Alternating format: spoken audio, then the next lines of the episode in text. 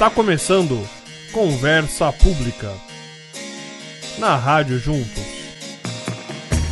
Seu podcast de gestão pública, feito por quem entende e coloca a mão na massa.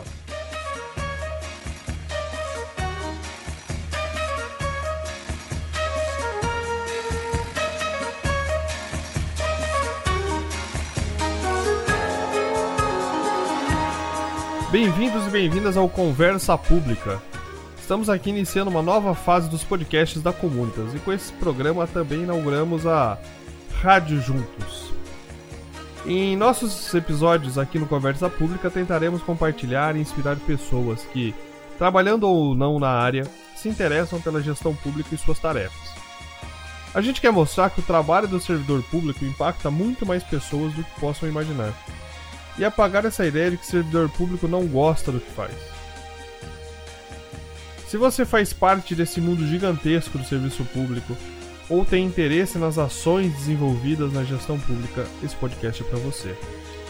Então, aproveita a vinheta para assinar o canal e fica até o final do papo para anotar todas as nossas redes sociais, tudo que foi citado aqui durante o programa. Iniciamos o segundo episódio do Conversa Pública aqui na Rádio Juntos e já deixo aí logo de cara que teremos novidades. Fiquem atentos ao feed dessa publicação desse podcast, que em breve teremos novos programas trazendo novas informações aí da gestão pública. Se você está chegando hoje e você está ouvindo isso porque alguém te indicou, ou se você clicou no link, chegou aqui pelas nossas publicações nas redes sociais. Se você está ouvindo pelo site, já fique atento ao link para sempre voltar, mas recomendamos que você tenha os aplicativos de agregadores de podcast para você poder assinar nossa rádio e assim ficar sabendo sempre que tiver novos programas. Se você é novo no mundo dos podcasts, existem diversos aplicativos, pode ser pelo Spotify. Se você usa iPhone, tem o próprio aplicativo Podcasts. Se você usa Android, tem o Google Podcasts e tantos outros aplicativos. Então é só procurar Rádio Juntos, clicar lá em seguir e ficar atento.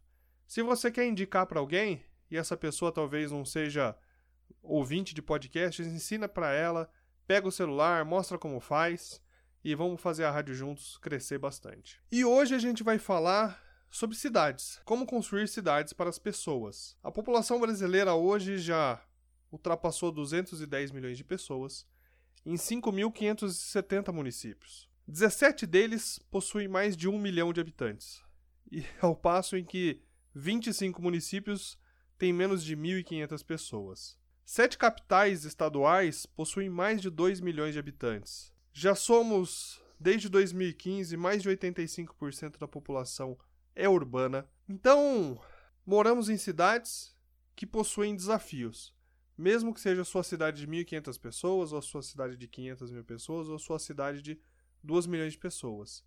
Existem desafios. As pessoas precisam ir de um lugar para o outro, as pessoas precisam morar, as pessoas precisam poder fazer compras, ir a escolas, ir a hospitais, ter momentos de lazer, ter segurança, enfim. São diversas questões que são fundamentais para uma vida saudável em uma cidade. E estamos aqui hoje, então, com dois convidados, Ariadne e Glaucus. Então eu vou pedir para eles se apresentarem, falar de onde eles vêm, onde eles trabalham, o que, que eles têm feito e daí vocês vão poder entender um pouquinho mais para onde que o assunto vai hoje. Ariadne, me fale um pouquinho de você. Então, olá a todos, bom dia. É, eu sou Ariadne, uma arquiteta curitibana. Trabalho já com planejamento urbano há quase 20 anos. Eu sou formada na área de arquitetura e urbanismo, pós-graduação, mestrado, a caminho do doutorado nessa área.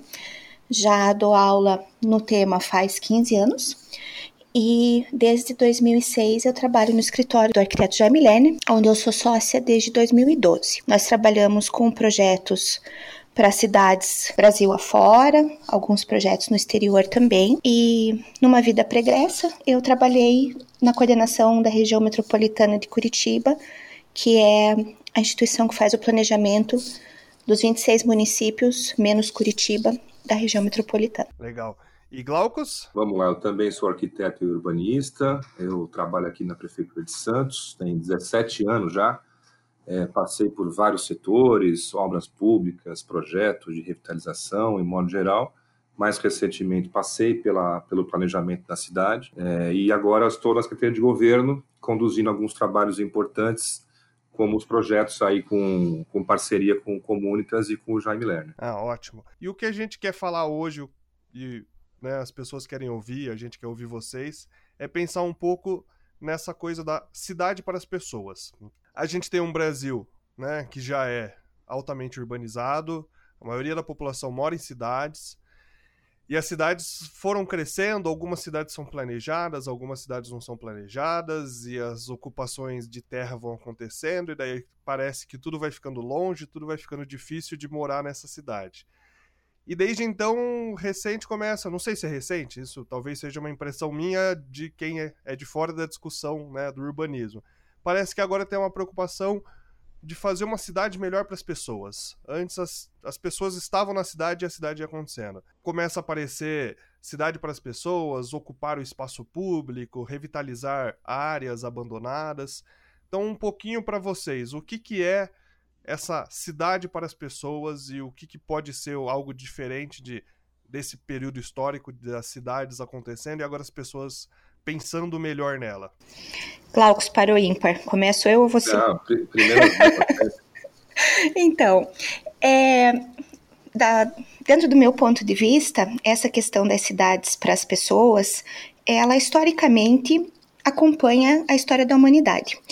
Eu acho que houve uma ruptura na entrada do século XX a partir da invenção do automóvel que aí as escalas, a cidade começou a ser planejada para a escala do carro e se esqueceu um pouco da escala humana.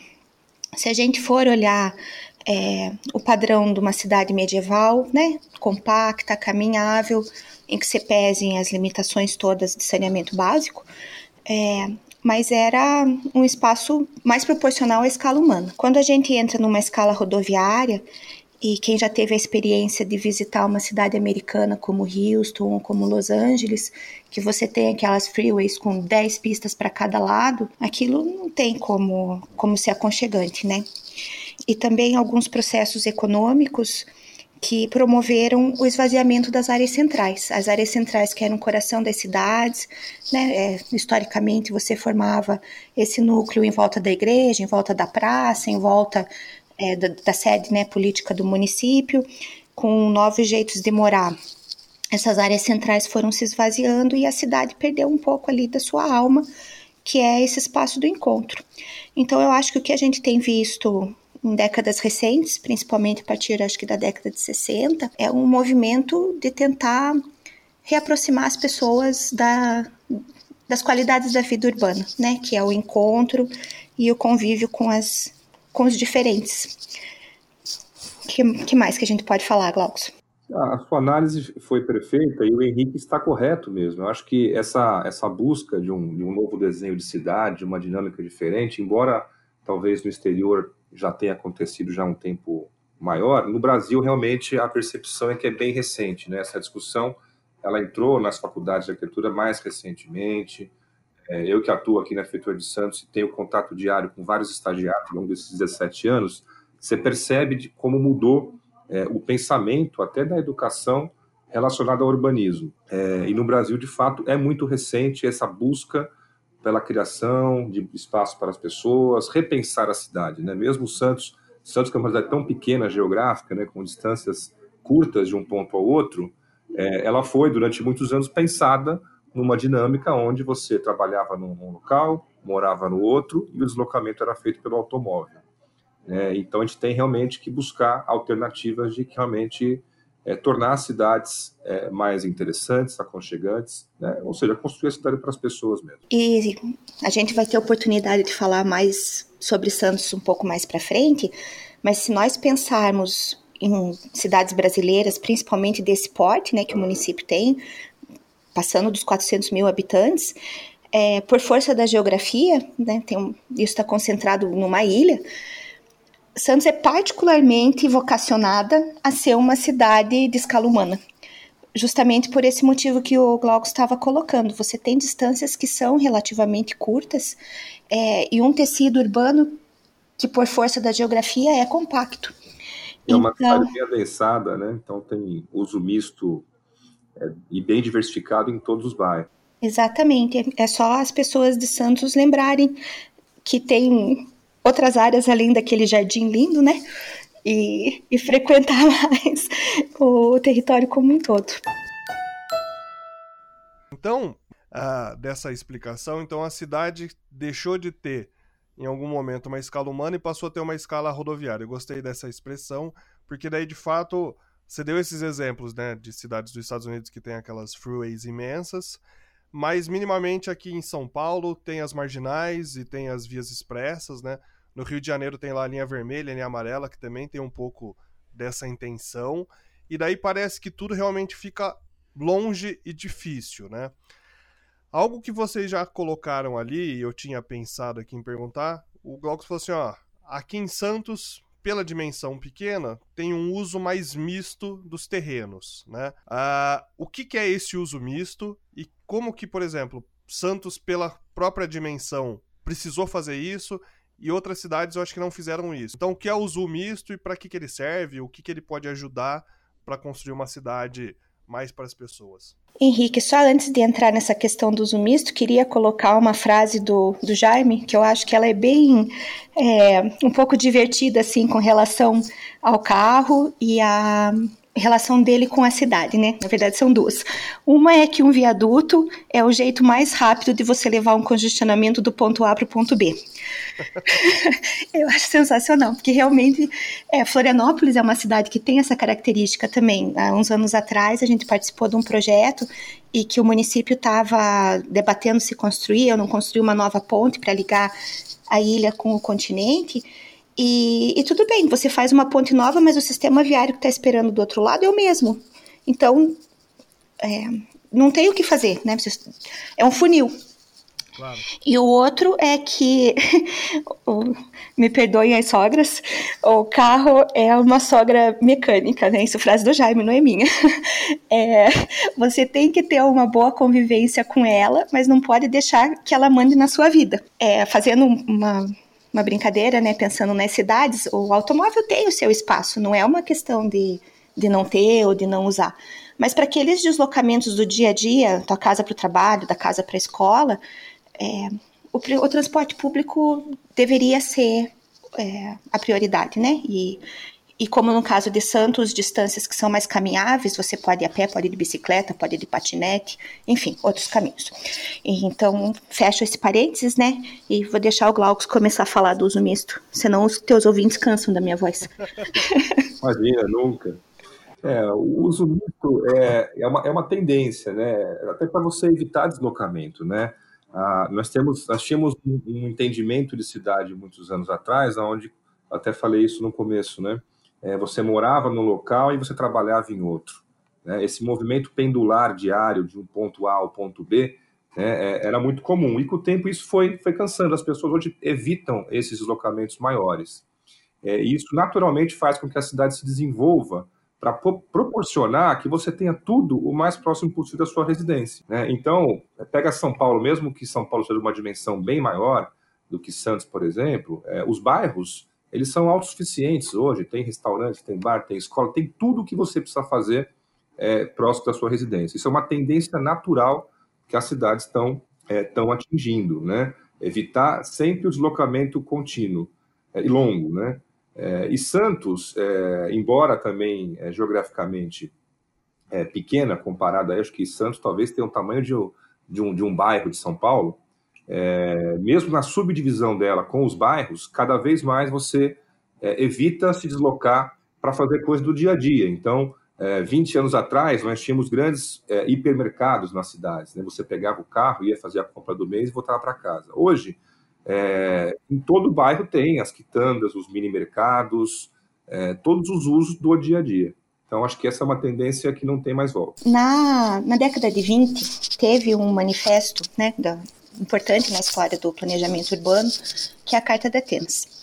E nesse manifesto foi conceituado que uma cidade ela teria que atender a quatro funções básicas, que é o morar, o trabalhar, o recrear e o movimentar, né? Seria como que você se desloca para atender essas suas necessidades do dia a dia. E, e se interpretou que essas quatro funções urbanas deveriam estar separadas no território. Brasília é um, é um exemplo interessante da materialização desses princípios da Carta de Atenas. Você tem o plano piloto, que é a, a base né, da, do desenho da cidade de Brasília, organizado no setor hoteleiro, no setor isso, no setor aquilo. Então, como o Glauco estava colocando, você necessariamente força, porque as pessoas não têm escolha a não ser se deslocarem, né? Porque essas tarefas estão distribuídas no território de uma forma especializada. E se a gente volta no tempo, isso que o Glaucus colocou também de você sai da sua casa, caminha duas quadras, você encontra padaria, encontra farmácia. Isso gera empregos perto de onde você está morando, enfim, possibilita uma experiência urbana mais rica. Então, é, eu acho que está se redescobrindo. É uma coisa bem curiosa, porque as pessoas que têm oportunidade de viajar, né, que vão para a Europa, por exemplo, vão para Paris, vão para Florença, vão para cidades europeias e usam o transporte público lá e apreciam a escala da cidade e talvez não se deem conta de, de que um dos atributos que fazem com que essas cidades sejam tão interessantes é justamente essa diversidade, né? Você tem equipamentos de menor porte, todos pertinho um dos outros. Eu tive uma experiência de morar em Paris uns anos atrás, no outro milênio, e fiquei e fiquei na casa de uma senhora senhora francesa, uma senhora meio maluquinha, assim. A, o, o hobby favorito dela era visitar as cobras no zoológico, mas cada um com o seu. Mas ela fazia a, a compra do dia era uma experiência de intercâmbio, então é, ela tinha um compromisso de fazer a janta, né, pra, pra gente. Então ela passava, passava na, na loja de queijo, passava na loja de verdura, passava na loja das carnes, e a cada dia ela fazia compra. Essa estratégia da compra do mês, assim, não, não era uma coisa culturalmente feita ali naquela região.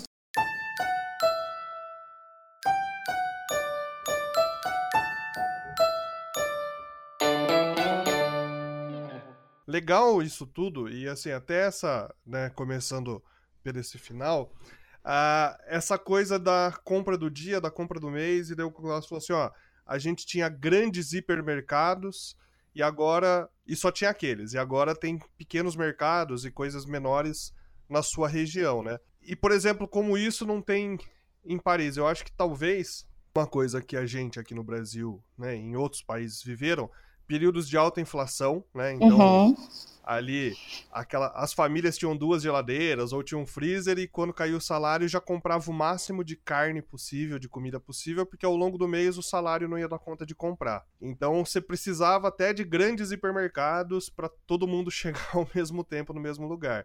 Só que isso a gente já não tem mais esse problema, a gente consegue fazer compras menores e daí também eu acho que a cidade se organizou para ter esses lugares menores, né? E daí você fala disso desse dessa carta de Atenas e como que ela foi interpretada em Brasília de uma forma que lá ficou, acho que o exemplo máximo de como não tem um uso misto, né? Porque pelo menos no plano piloto tudo é muito bem determinado, né? Uhum. Uma das coisas que eu tava conversando com algumas pessoas, pensando nessa pauta, né? Também é uma amiga, também é, né? Ela também trabalha na Comunitas com a gente. E ela falou assim, e ela é arquiteta, e ela falou assim, da cidade ter olhos pra rua. Achei uma expressão muito interessante. Falou assim, ó, às vezes você passa no lugar, é só portão, portão, grade, portão. E você pode andar por vários quarteirões ou por uma região né, que seja bem residencial e você não vê ninguém. Principalmente se estiver de noite. Mas você às vezes está num lugar que é um pouco mais região comercial. Ou se é comércio também. Fechou o comércio, o lugar fica vazio. A porta desce. É, e, e, fica tudo vazio e não tem ninguém ali. Então, assim, você tem uma sensação, e daí já é uma questão de segurança, se você tá passando ali à noite, não tem ninguém na rua, não tem ninguém olhando por você. E se ela falou assim, mas se é um uso misto, tem um prédio, né, que pessoas moram, mas lá embaixo tem uma lanchonete, no outro tem uma farmácia, no outro tem uma vendinha, você vai andando e os prédios estão olhando para a rua. Se acontecer alguma coisa, você se sente seguro ali, é um pouco mais seguro, você tem onde entrar, você tem com quem falar, né? Então, o uso misto eu acho que ele passa um pouco por isso também, de fazer às vezes um negócio que pode parecer uma bagunça, porque, ah, eu vou morar aqui, só que tem comércio, vai ser barulhento, mas tem não sei o que, uma praça na frente, e daí alguns bairros que são só residenciais, e daí hoje começa a ter problema de segurança, porque daí você tem que colocar segurança específica no bairro, porque só mora e à noite é um vazio. né? Essa é uma das questões que vocês estavam falando desse uso misto? Com certeza. Essa percepção de segurança é muito interessante, né? É, e a produção imobiliária dos últimos anos, das últimas décadas no Brasil, ela foi muito focada nisso que você comentou, Henrique. Né? Você tinha ali a, a, os prédios residenciais, Santos, São Paulo e várias capitais e várias cidades do Brasil, é, são verdadeiras é, muralhas, né? fortalezas. Né? Então, é, é, uma, é uma falsa sensação de segurança, porque você se isola né, do resto da cidade, as pessoas não se comunicam com o exterior, e, na verdade, isso acaba gerando a, a insegurança. Né? Quando você tem uma cidade mais viva, com as pessoas circulando, de manhã tem o comércio, à noite tem a pessoa chegando do trabalho, então, isso movimenta a rua. Eu sempre comento aqui, é, nas palestras que eu dou, nos eventos que eu, que eu faço aqui em Santos, a gente tem uma praça aqui emblemática que é a Praça Mauá, que é a praça que fica aqui onde está o Paço Municipal, a Prefeitura.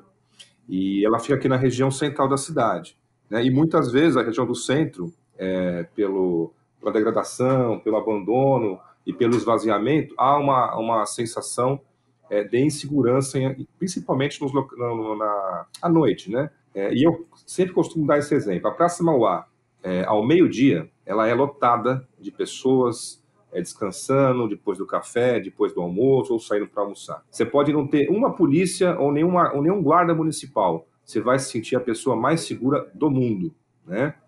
É, à noite, você pode ter cinco viaturas da polícia, guarda municipal, câmara de monitoramento, você vai se sentir inseguro, porque não tem ninguém.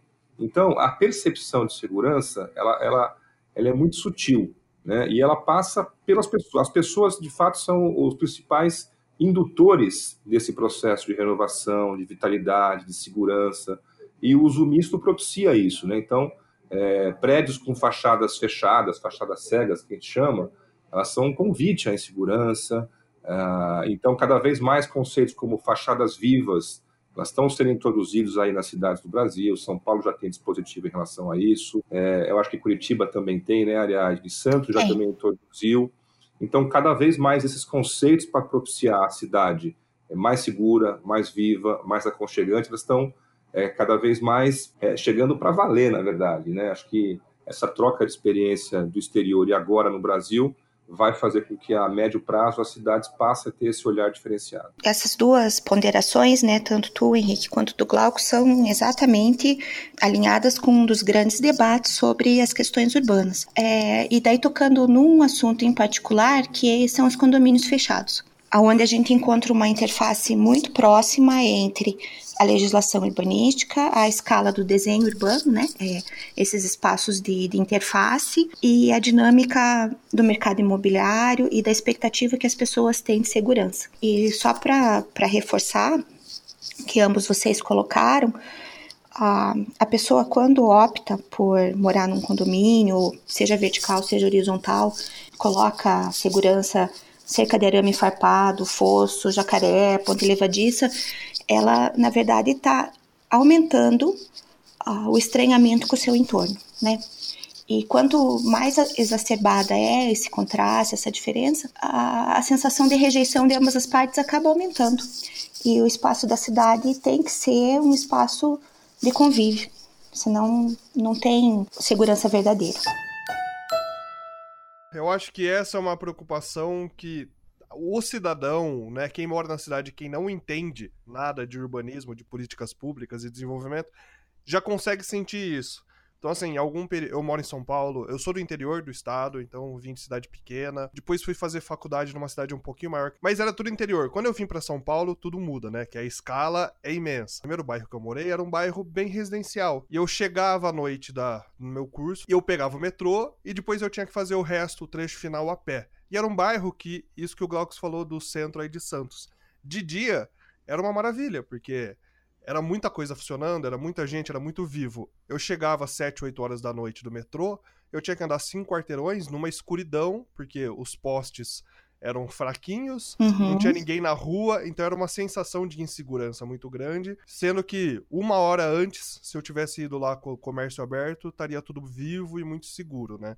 Mas, para ir para uma discussão um pouco mais, eu acho que daí, legislativa, né, das questões legais, quem toma essas decisões você falou assim, ó, algumas cidades já estão fazendo isso.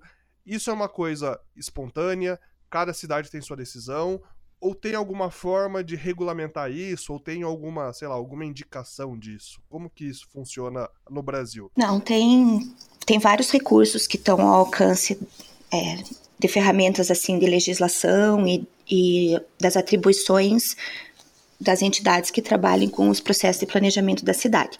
Aí eu posso dar um pouquinho aqui um exemplo caseiro, né, de Curitiba, que é o desenho do setor estrutural. Para quem ainda não conhece a cidade, Curitiba na década de 60 fez uma revisão do seu plano diretor, em parte motivado por um congestionamento da área central. E é, um dos dispositivos que foi estudado para o seu crescimento futuro foi o conceito de um centro expandido. Então, a cidade tem é, um conjunto de eixos que a gente chama de setor estrutural. Ele foi um trabalho de desenho, assim, é, foi olhado no mapa da cidade quadra quadra, quadra a, a estratégia de implantação dessa, desse eixo de desenvolvimento.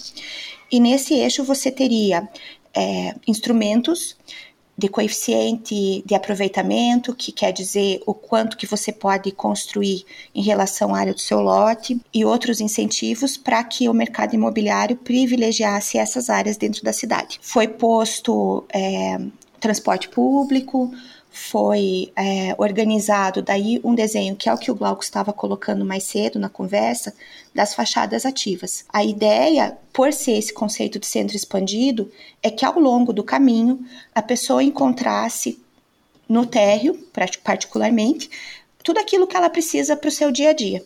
Então, a farmácia, como você disse, caso precise, a panificadora. E com esse incentivo do uso misto, a gente tem hoje alguns trechos que já estão bem consolidados, edifícios inteiros que, por exemplo, são um centro médico, e do lado desse edifício você tem um edifício residencial. Então, a, é um espaço que funciona, não vou dizer as 24 horas do dia, mas pelo menos 18, né?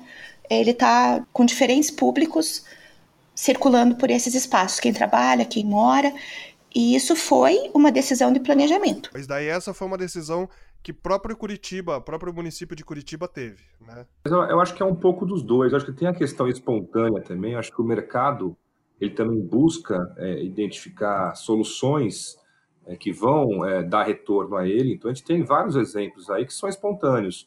E aí você passa, que nem em Santos, é, tem vários exemplos aqui em bairros como Gonzaga, que a produção mesmo imobiliária ou pessoal do comércio implantou, né, sem ter um dispositivo obrigando a, a, aquilo de fato. Mas, mesmo assim, a prefeitura, no passado, ao mudar o plano diretor e a lei de uso solo, ela deu incentivo né, para que se fizesse esse tipo de solução, e em alguns locais, alguns corredores, foi exigido. Então, assim, existe também a questão da espontaneidade, mas também tem um poder muito importante, é, a legislação, no regulamento da cidade. Então, você pode é, orientar a produção, você pode incentivar estimular com diversos dispositivos e incentivos. É, e a legislação, ela às vezes pode ir na, na contramão. É, com, são coisas que hoje a gente tem até dificuldade de entender.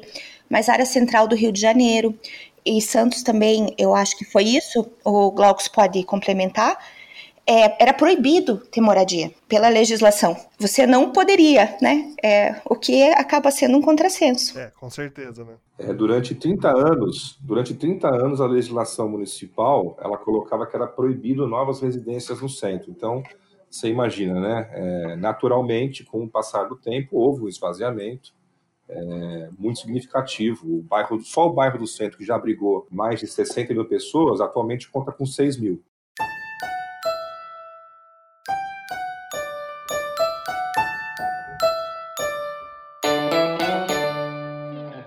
essas questões que vocês me disseram, né, cada município acho que mais ou menos pensou uh, em se reestruturar e se, enfim, se reimaginar e se redesenhar. Essas tomadas de decisão passam por alguma discussão, por exemplo, junto com a sociedade civil, existem audiências, se isso vira legislação. Então, por exemplo, tinha uma legislação que proibia ter residência no centro, né? Se isso é revertido e se depois virar, ah, não, agora tem uma legislação que precisa ser de uso misto, que eu acho que tem algumas questões, tem algumas questões de uso e ocupação do solo, alguma coisa assim. Nessa questão legal, assim, como que funciona? Eu acho que a, após o Estatuto da Cidade, a gente tem algumas embora isso já acontecesse, é, ficou muito mais claro os procedimentos a serem adotados. Né? Então, hoje, você, por lei, você é obrigado a promover a audiência pública, os debates, as consultas. É, Santos, por exemplo, tem o Conselho Municipal de Desenvolvimento Urbano com paridade com a sociedade civil. Então, todo debate, discussão, aprimoramento, legislação municipal de urbanismo, ela passa por esse processo completo. Né? E aí sim, é, ela vai ser enviada à Câmara Municipal para fazer a votação e, por fim, o prefeito sancionar. É, por um outro lado, a gente sabe ainda aqui no Brasil, é, acho que essa questão de, de civilidade ainda é muito recente, né? acho que o brasileiro não está acostumado ainda ao processo de participação, o amadurecimento ainda vai levar alguns anos. Né? Então, o que a gente sente às vezes é que nesses debates, audiências públicas, a participação é muito pequena, mas eu acho que a gente, eu, eu esses 17 anos, eu venho percebendo que isso vem cada vez aumentando, né? E eu acho que os eventos que ocorreram no Brasil aí nos últimos anos, é, de corrupção, é, eu acho que fez com que as pessoas ficassem mais atentas. Eu acho que cada vez mais esse processo vai ser mais participativo. Queria complementar um pouquinho do que o Glaucus colocou para enfatizar a, quase que um processo pedagógico que foi implantado a partir do Estatuto da Cidade, de novo, né, reforçando o que ele disse, já acontecia, mas agora de forma sistemática e até obrigatória, a inclusão dos demais atores da sociedade, fora os representantes eleitos e os órgãos técnicos, nos processos de planejamento. Eu acredito assim que a experiência da civilidade urbana, ela precisa ser dada nesses fóruns, mas também na dimensão do espaço público. A cidade precisa oferecer para os seus cidadãos espaços de encontro, de qualidade. A vida privada acontece ali, né, do, dos muros da sua casa, do seu prédio para dentro, mas tem que ter também essas áreas aonde as pessoas possam conviver com aquelas pessoas que não são parte do seu círculo direto, né, familiar e, e do dia a dia.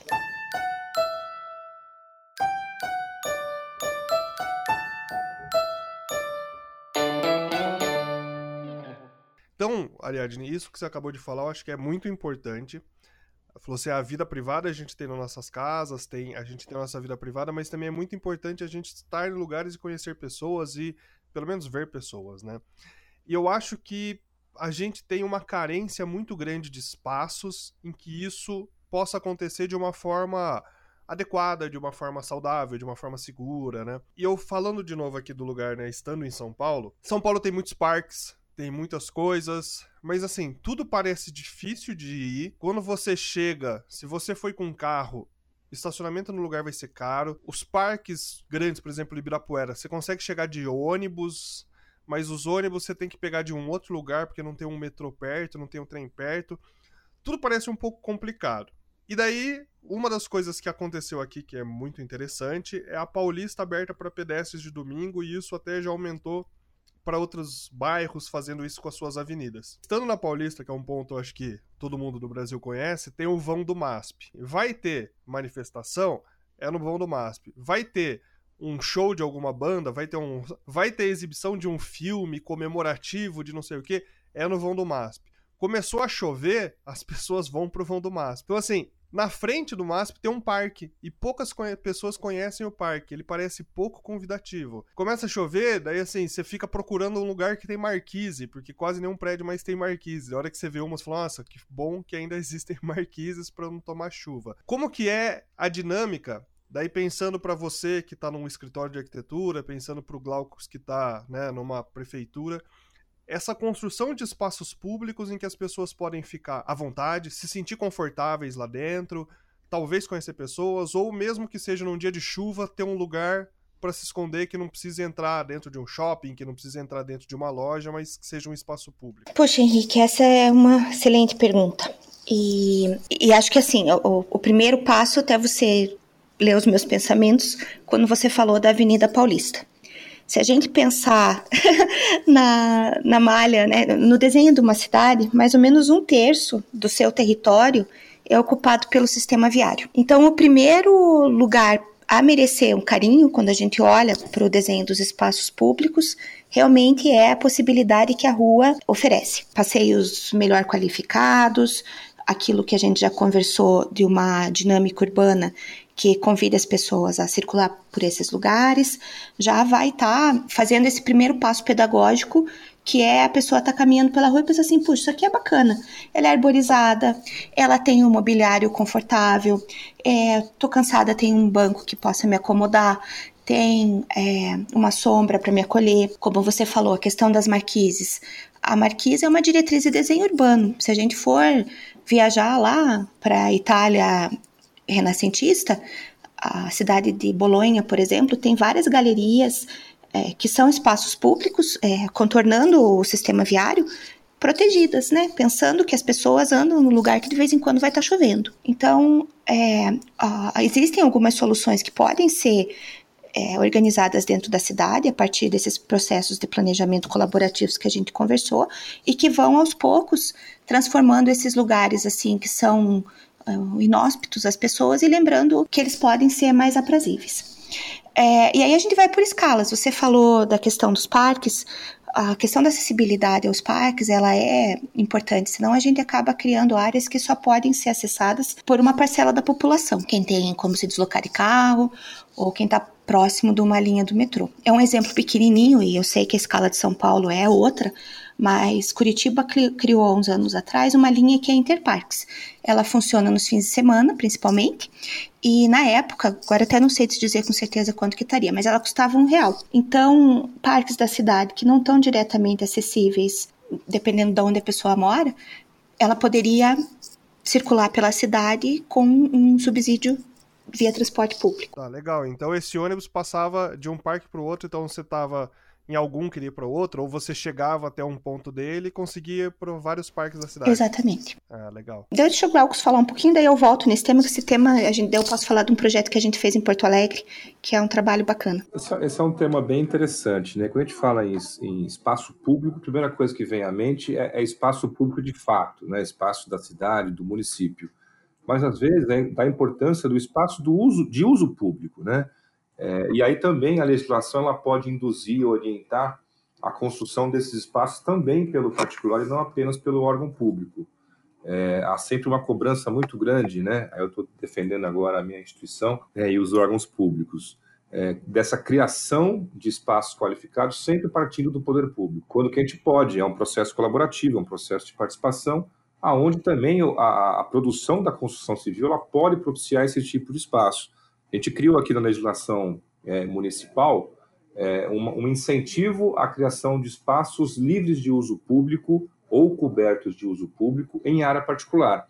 E com isso, o empresário, o construtor que fizer ofertar essas áreas para a cidade, ela ganha é, benefício de potencial construtivo. Então, acho que esse é um, é um ponto também aonde é, o privado pode caminhar junto com as cidades e o município ele pode orientar, ele pode criar os incentivos, os dispositivos legais para poder desenvolver essa, essa qualificação urbana. É, e eu, eu repito as palavras da Ariadne também, quando você começou a falar de São Paulo, dos parques, na hora veio à mente a, a, ideia da Paulista, de você abrir isso nos finais de semana, né, e da importância de você não apenas é, focar nesses pontos centrais, né, é, que nem Santos mesmo faz também, abre a, a praia para no final de semana, levar essa rua de lazer, esses espaços, em todos os bairros da cidade né, você também evitar esses deslocamentos também muito longos. É, eu queria tocar em dois pontos. Um, é, até é uma abordagem que a gente tem trabalhado junto com a prefeitura em Santos, e que eu acho que o exemplo da Paulista, de novo, é muito ilustrativo,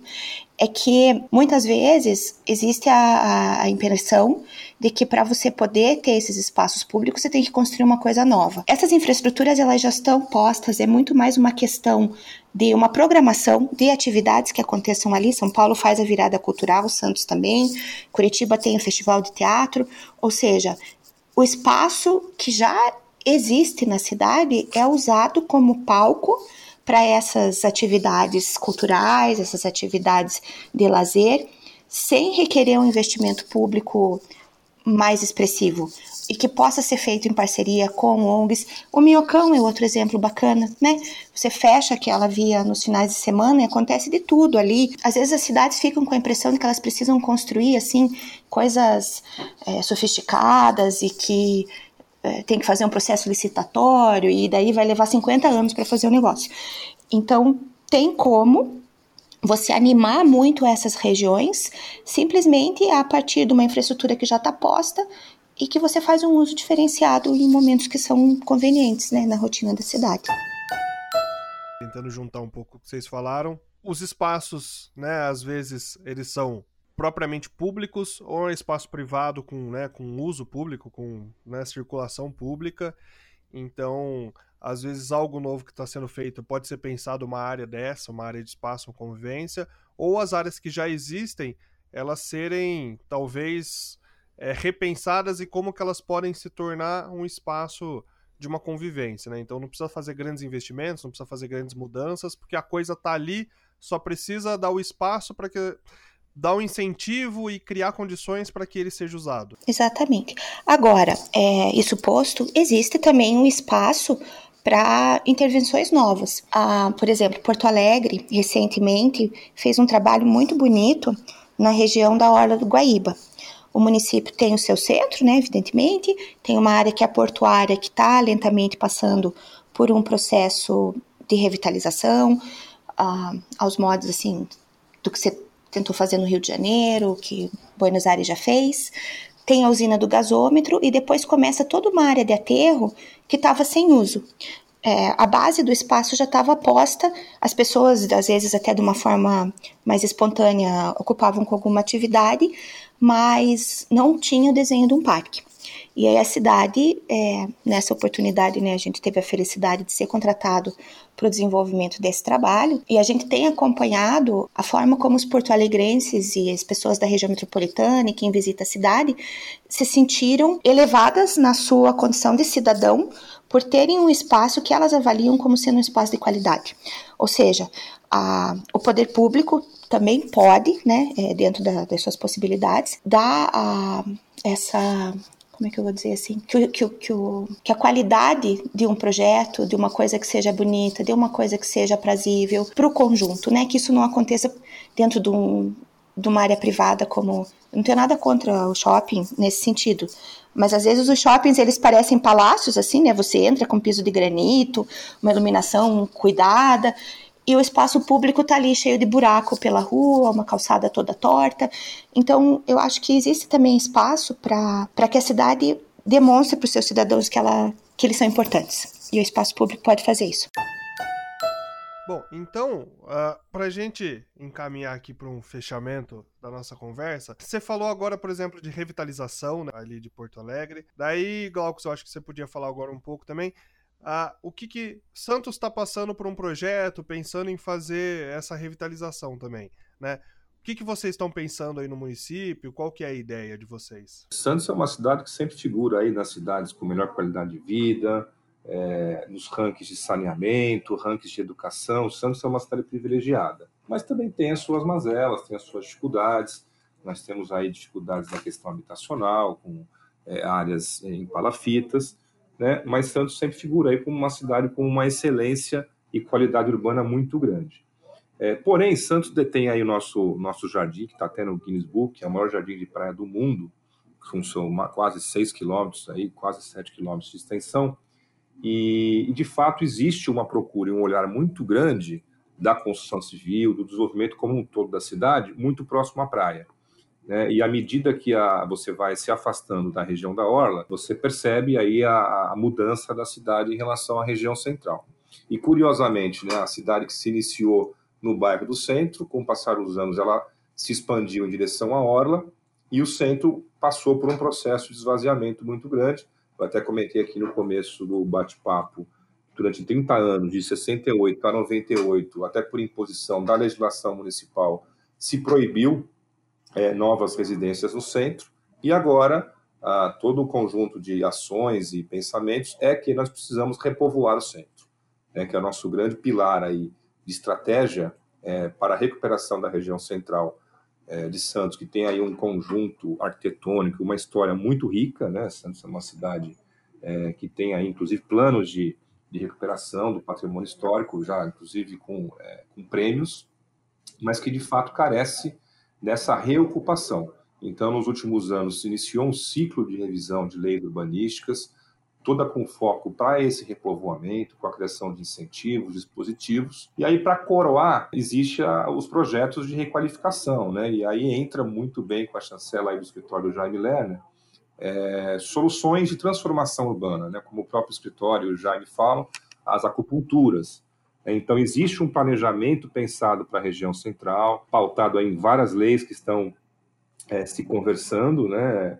É, inclusive algumas ainda estão para ser votadas, né? Nós aprovamos no ano passado o plano diretor, a lei de uso do solo, e no momento se discute duas leis de incentivo ao centro, a lei do Santos Criativa, que é incentivo ao comércio, e o Alegra Centro, que é a lei que fala do patrimônio e também dos incentivos para a habitação. Mas nesse processo como um todo, existem as ações estratégicas, as obras estruturantes. Nós temos uma segunda fase do VLT a ser implantada que vai passar aqui pela região central, que vai levar desenvolvimento, vai gerar transformação e qualidade urbana. E, por fim, aí o projeto e o trabalho da parceria Comunitas e do Jaime Lerner é de identificar alguns pontos estratégicos na região central, é, pontos esses que se comunicam, né? Então, eu vou até adiantar um pouquinho aí do que a Ariadne vai poder falar, que é a região do Cais do Valongo, a região que está conversando com a região do centro, com o Monte Serra, que é um morro aqui que existe é, é, vista, uma igreja, um cassino e um funicular que faz o percurso, né, com a região do antigo mercado municipal. Então, esses três pontos, né, se conversando, se comunicando, e através de projetos de, de urbanismo, de desenho urbano, com qualidade, com potencial de transformação. É, isso é, é, muito curioso, né, porque a arquitetura ela tem esse poder, né, embora a gente conversou há pouco, que muitas vezes não precisa e não carece de uma ação, de uma obra, ou de uma licitação, ou de gastar muito dinheiro, que é só o fato de se ocupar o espaço, mas às vezes uma boa arquitetura, um bom desenho urbano, ele faz realmente uma grande transformação, atrai o olhar, desperta a curiosidade, e com isso você inicia um novo processo aonde a gente consegue, aliado com todas as ações de repovoamento, de incentivo à habitação, de reocupação, você aliar o poder das pessoas, dos festivais, é, da ocupação da rua mesmo, do pertencimento das pessoas e com isso alavancar e catalisar o processo de revitalização. É, às vezes é necessário um, um, efeito de demonstração assim mais contundente,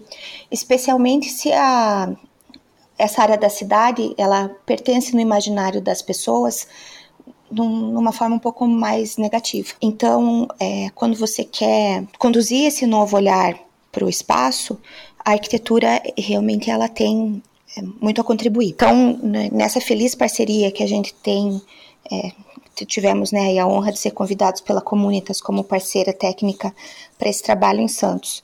E e não é porque o Glauco está me ouvindo, mas eu vou dizer que se todos os projetos que eu coordenasse tivessem um interlocutor assim, a minha vida seria mais feliz. É, eu, eu, eu acho que a área central de Santos, com esse tripé que está sendo ali é, desenhado, a partir do Cais do Valongo, do Montserrat e da Bacia do Mercado, são atributos que as outras cidades elas elas podem morrer de inveja, né? No sentido de que você tem uma frente para a água, que é uma coisa que tem um, impacto paisagístico que é, é o, o, sonho de quem trabalha com, com essas questões. Você tem um mirante natural que te permite uma, uma vista não só para o tecido urbano da cidade, mas para aquela região lindíssima, né, da, da Serra do Mar, que está colada nos municípios ali do Santos, do Guarujá, é, e uma praça d'água, né, que fica na frente do, do mercado, que é uma construção que, que faz parte da história da cidade e que está pronta para receber essa injeção de, de vida. Então, a gente vê assim como um otimismo muito grande de que é, a partir da, da, da intervenção nesses pontos vai ficar mais fácil para as pessoas perceberem novamente a riqueza que está ali naquela área central. É isso, né? acho que é redescobrir a região central, né? uma região muito viva de história, de arquitetura, mas que precisa ser redescoberta.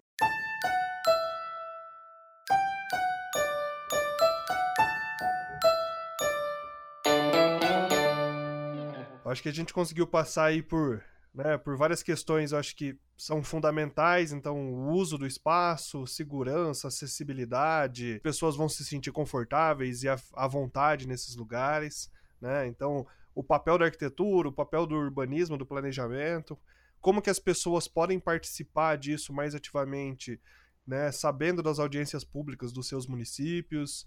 Eu acho que para quem é de fora e está conhecendo o tema, eu acho que a gente conseguiu passar por por questões eu acho que bem fundamentais. Então, para a gente encerrar, se vocês acharem que faltou alguma coisa, que a gente deixou algo de lado, que vale a pena ser trazido, e depois já podem deixar né, seus. Ou, ou, se vocês tiverem alguma forma de contato, se alguém ouviu e falou assim, pô, queria saber mais desse projeto, ou de Santos, ou fala para ele, ah, queria saber mais o que foi esses projetos que vocês fizeram, como que a gente pode entrar em contato com vocês aí. E depois, no finalzinho, vocês acompanham até o final da vinheta, que daí da Comunitas vão ter todos os contatos, todos os endereços. E tudo que eles falarem aqui vai estar tá lá na descrição, né, no post. Então fiquem tranquilos, não precisa anotar correndo. Então, recadinhos finais aí. Não, primeiramente eu agradeço, acho que um bate-papo muito produtivo, né? Acho que discutir a cidade é sempre muito prazeroso. E com a Ariadne sempre fica muito mais fácil, né? É uma professora, né? Então, é, tudo caminha muito tranquilamente. É, né, ela elogiou, também tenho que elogiar. Né? E não é simplesmente por uma troca, é porque de fato a Ariadna tem realmente o dom aí de, de conversar, de explicar. Inclusive, é, na última vez que ela teve aqui, ou última, penúltima, a gente fez uma apresentação junto, né? E ela, com sua delicadeza, ela conseguiu dobrar todo mundo, explicar muito bem as ideias, os conceitos é, pensados para a região central. É, então, assim, também vejo com muito otimismo uma parceria Comunitas, Prefeitura e o escritório do Jaime Lerner. É, estamos aí ansiosos no desenvolvimento, na conclusão desses projetos. É, entendemos que eles são, de fato, transformadores, eles despertam uma curiosidade é, em relação, de novo, à região central. E isso aí traduz uma discussão da sociedade como um todo. Isso é muito positivo nesse momento que a gente está nesse, nesse é, passando por essa revitalização, a renovação das leis urbanísticas, essa discussão da criação de espaços para as pessoas qualificados é, agrega muito o nosso processo no nosso trabalho. Então, eu agradeço mais uma vez aí a todos. Quem quiser entrar em contato comigo aí é só procurar, é, pelo e-mail glaucusfarinello.santos.sp.gov.br. Retribua aí as gentis palavras do Glaucus. É, se tiver o fã-clube do Glaucus, eu vou, vou tentar ser presidente. é, bom, eu, eu queria terminar assim com uma, com uma pequena anedota.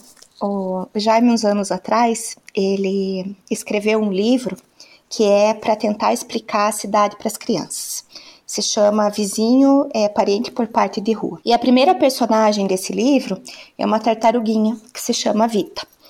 E a Vita é uma metáfora de uma tartaruga, né, como já falei. A intenção da vida, trabalho e mobilidade junto. A tartaruga vive integrada à sua moradia e, e a, né, ela é um ser autocontido. e e o Jaime sempre usa essa metáfora quando ele começa né, a, a, as palestras dele sobre as cidades. E aí, uns anos atrás, a gente teve uma tartaruguinha, né, física, aqui no escritório. Ah, que legal. Oh, muito fofo. E a tartaruguinha tem que comer, a tartaruguinha tem que passear, a tartaruguinha, né, um ser vivo que requer cuidado. E, e, a gente começou a conversa hoje falando da, da cidade. Necessário você pensar a cidade na escala humana, né? Cidade para as pessoas.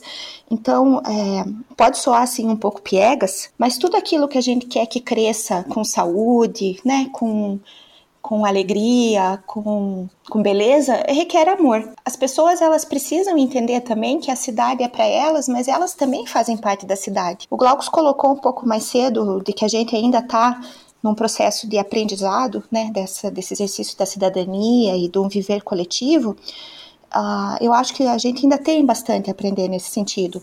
A pessoa não joga lixo na, no chão da sala da casa dela. Por que, que ela vai jogar lixo numa praça, numa rua? Você, eu asseio que você tem dentro né, do teu espaço privado, ele precisa ter, ser traduzido também no espaço público. Muitos anos atrás, a gente aqui em Curitiba, Curitiba hoje é uma das cidades brasileiras que tem uma maior proporção de área verde por habitante. E é difícil para o poder público fazer tudo. As pessoas precisam entender que elas também são parte da solução. Então, foi feita uma campanha que era para arborização do sistema viário. A prefeitura forneceu as mudinhas e as pessoas tinham a, a contribuição a dar para regar essas mudinhas, porque quando a árvore está começando a se desenvolver, o que ela mais precisa é de água. Então eu acho que é uma a cidade é para o cidadão, mas o cidadão também é para a cidade. Para entrar em contato comigo, escreva para contato@jaimelerner.com que que chega até mim. Muito obrigada. Foi um prazer. Ah, ótimo, gente. Então, Obrigadão aí pelo tempo de vocês, para né, poder contribuir e divulgar isso que vocês sabem, que vocês fazem pro, né, pro mais pessoas. E até o próximo mês aí com mais um grande podcast Conversa Pública. Obrigada. tchau. tchau. tchau.